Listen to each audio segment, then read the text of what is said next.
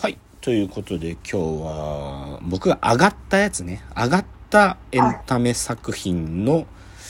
まあトップ15って言ってるんですけどね。まあドキュメンタリーもやっぱ上がる部分はさ、やっぱりこう、まあエモい、エモい っていうかなんか感動する方か、それかやっぱり、なんつうかね、やっぱりまあサイエンスのなんていうか、まあ、近いところにいる立場からしてサイエンスがかっこいいものとして描かれてれば上がるなんか、うん。うん、とかそういうのが多分上がるポイントなんだと思うんだけど。じゃあですねここから。8位と7位いきましょうかね。はい。えっとまず8位国立映画アーカイブ企画展モンド。映画ポスターアートの最前線が8位です。で、うん7位。中山敦夫著推しエコノミー。うんこの2つ。で、なんかこれ最近なんか言ってんだけどさ、なんか、この前も同じようなことちょっと言ったんかもしれないんだけど、今までやってきたいろんなことが、なんか合流してく感がすごかったの、今年。なんか。うんその自分のなんかそのね政治的っていうよりかまあ、まあ、イデオロギーだよね。イデオロギーとかアイデンティティだと思ってるものと自分が科学者として行きたい場所っていうのとあとはそれがビジネスになるかどうかっていうこれがうんこうもうマジで統合されていく感じが今あしてんだすごく。はい。まあ、まあ前も言ったかもしれないけど。ちょっとだからハイになってんのはっきり言って。だから、なんかコロナっぽいけど、なんか、なんか、そ、そそんな言ってる場合じゃないわ、みたいなんで、なんか、いやれちゃうみたいなのも、はいだからなんだけど、それをね、なんか今年、はっきりと形取ってくれたいくつかの機会があって、その一つが、まず、このモンドっていうね、国立映画アーカイブ、あのー銀座のところにあるやつなんだけど、そこでやってた企画展で、モンドっていう映画ポスターを作っているアメリカのちっちゃい映画チェーン、映画館チェーンがあるんで、モンドっていう。はいはいでそこが、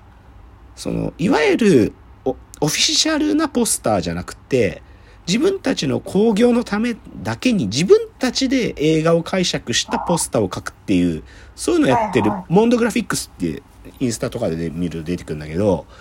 それを見たときに、あーと思ったんだね、僕は。うんそっかと、別に興行で、なんていうの、著作権を侵害しないで、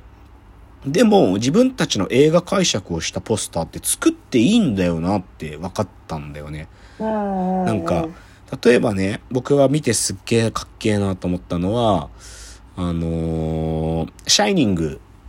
シャイニングのポスターがあるんだけど、はいタイプライターの絵が描いたんだよね。シャイニングの映画見てタイプライターのポスター描くって相当すごいセンスだよ、やっぱり。あのー主人公がタイプライターで小説書くって、か書いていくと頭おかしくなってくるって話だから、タイプライターがあってさ、いや、このセンスやばいね、みたいな。だけど、そういうのをポスターとして書いていいに決まってるよな、みたいなことをなんかちゃんと分かった。なんか。つまり僕言ってることって、二次創作していいに当たり前じゃんと思ってるわけ。で、もともと、うんでも、どこかなんかそれに対して、なんつうのかな、権利侵害みたいな話と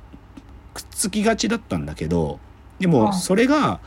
なんか、正当性も持ちつつ、なんか権利侵害もしてないことだなっていうことを、なん確信を強めていく一年だったの。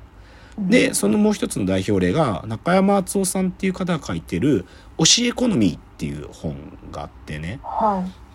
もともとこの中山敦夫さんっていうのは、オタク経済圏創世記っていう本があって、それを書いはいた時からすげえと思ってたんだけど、要は推しエコノミーって言ってるぐらいだから、推しがいる方が、そのコンテンツは巨大になっていくわけよ。そう。はいだから、なんていうの、単純に一時消費で映画見てくれる人たちはお客様の一つではあるけど、それよりももっとめっちゃ好きな人たちみたいなのがたくさんいない、いる方がいいわけ。で、そはいでそのき規模の差、こんぐらい規模の差があるんだってことなんていうの、超頭いいから、この中山敦夫さんって人。もう超論理的にデータもバッチリで、そのことを書いてくれてるのがこの教えエコノミーなのね。で、これ読んで、あ、なんていうの、自分の考えてたことの明確な論理が手に入ったと思ったんだよね。うんだから、あ、この角度だでやれば間違いないな、みたいなことが、この2つの8位と7位のことで分かったことですねっていう感じです。うん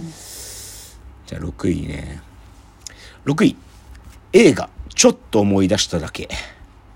うんうん、で、今日のランキングで、実写映画で、唯一のランクインですね、これが。うんまあ、本当にさっきも、あの、15位、14位、13位で言った通り、配信の存在感ありまくるから、はいもう映画館で見る、アニメはまだあるんだよ、その角度が。でもう、ん実写映画、映画館で見る動機は、めちゃくちゃ下がっちゃってるよね。もう、かわいそうなくらい。なんだけど、今回のこの、ちょっと思い出しただけという松本宗志監督の、これは良かったっすね。なんか今年似たような映画が何個か他にもあったけど、これは優れた作品だったと思いますよ。うんうん。だから、まあ今年ね、他に実写映画で映画館見に行ってっていうのいくつか言えば、あの、ドライブ・マイ・カーがね、アカデミー賞取った後にまた少し興行やってたから、ドライブ・マイ・カーは映画館で見て感激したし、うんあとは、カンパニー松尾さんのお家でキャノンボールとか、探すとかね、探すって重い、うん重い映画だったな。あとは、韓国のキングメーカー大統領を作った男とかは面白かったけどね。うん、でも、こんくらいだよね。なんか、あげるとしたらみたいな。映画見てるけど、でも、なんていうのかなぶっちゃけ、だって、特に UNEXT とかだと、映画公開して1ヶ月ぐらい経ったら UNEXT で1200円ぐらい払ったら見れちゃうんだよね。なんか。うん僕ぶっちゃけビリーバーズっていう映画今年あの山田直樹の原作漫画の映画のやつ吉祥寺まで見に行ったけどさその翌週に UNEXT で1200円で見れるって出てきた時結構ショックだったもんなんかあのこっちで見ればよかったみたいに思っちゃうぐらいだから映画公開と配信のリードタイムもめっちゃ短くなっちゃってるから少しやっぱ映画館きついんだよね。の中でもでもちょっと思い出しただけは今年の、まあ、名作だったんじゃないですか。なんか存在感があったと思います。じゃあ5位。5位ですね。5位。はい。第5位。自転車との1年。ああの、ま、なんか、まあ、去年の本当に今みたいな時期、12月に、ロードバイクなるものを人生で初めて買って、あで、今年1年、乗り続けましたね。なんか。うんうん、はいはいなんか、め、珍しい。なんか、こう、なんかやってみたいなと思って楽器とかね、僕 いろいろやったりする、やり始めたりするんだけど、はいなかなか続かなかったりとかするんだけど、自転車はやっぱり続いた、今年1年。で、なんかあらかたの経験した、なんていうの？こう、何百キロ走るってどういうことなのかなとか、最大で1日280キロぐらい走るとか、うん。とか、まあ、ヒルクライムみたいなのもあるし、あとはやっぱり、大概の、まあ、自転車ってまあ、消耗品だから壊れちゃったりするんだけどさ、うん。パンクしたりとか、はい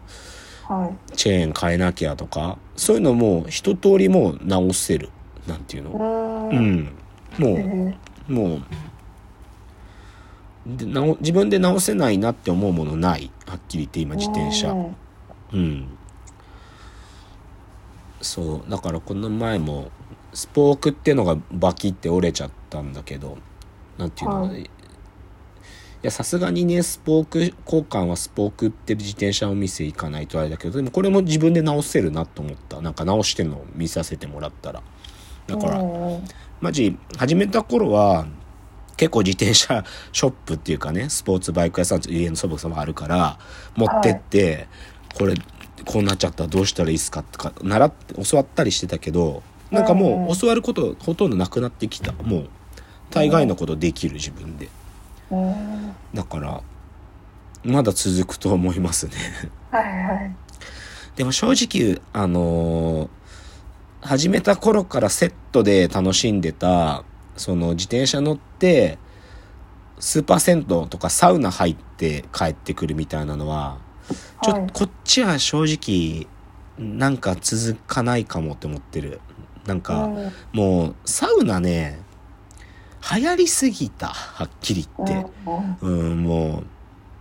うなんかこんなぎゅうぎゅうになってサウナ入りたくないわみたいな。だからサウナはまあこの前の週末も川崎のとか行ったんだけどなんかもう本当にじじいしか来ないところカプセルホテルみたいなのとかだったら行ってもいいけどなんか若い兄ちゃんが来てたりとかファミリー来てるみたいなスーパー銭湯とかはもうちょっと混みすぎてるからあんまもう行く気もないね。でも自転車とマジで1年。だいたい一月6 600キロ700キロぐらい乗った乗ってるんだと思うんで。うんうん。土日で150キロ。4週間で600キロだからね。600キロぐらいを12ヶ月だから7000何百キロ走ったんじゃん。うんうん。自転車は続いてるって感じで、まあ、5位ですね。5位。はい。じゃあ次です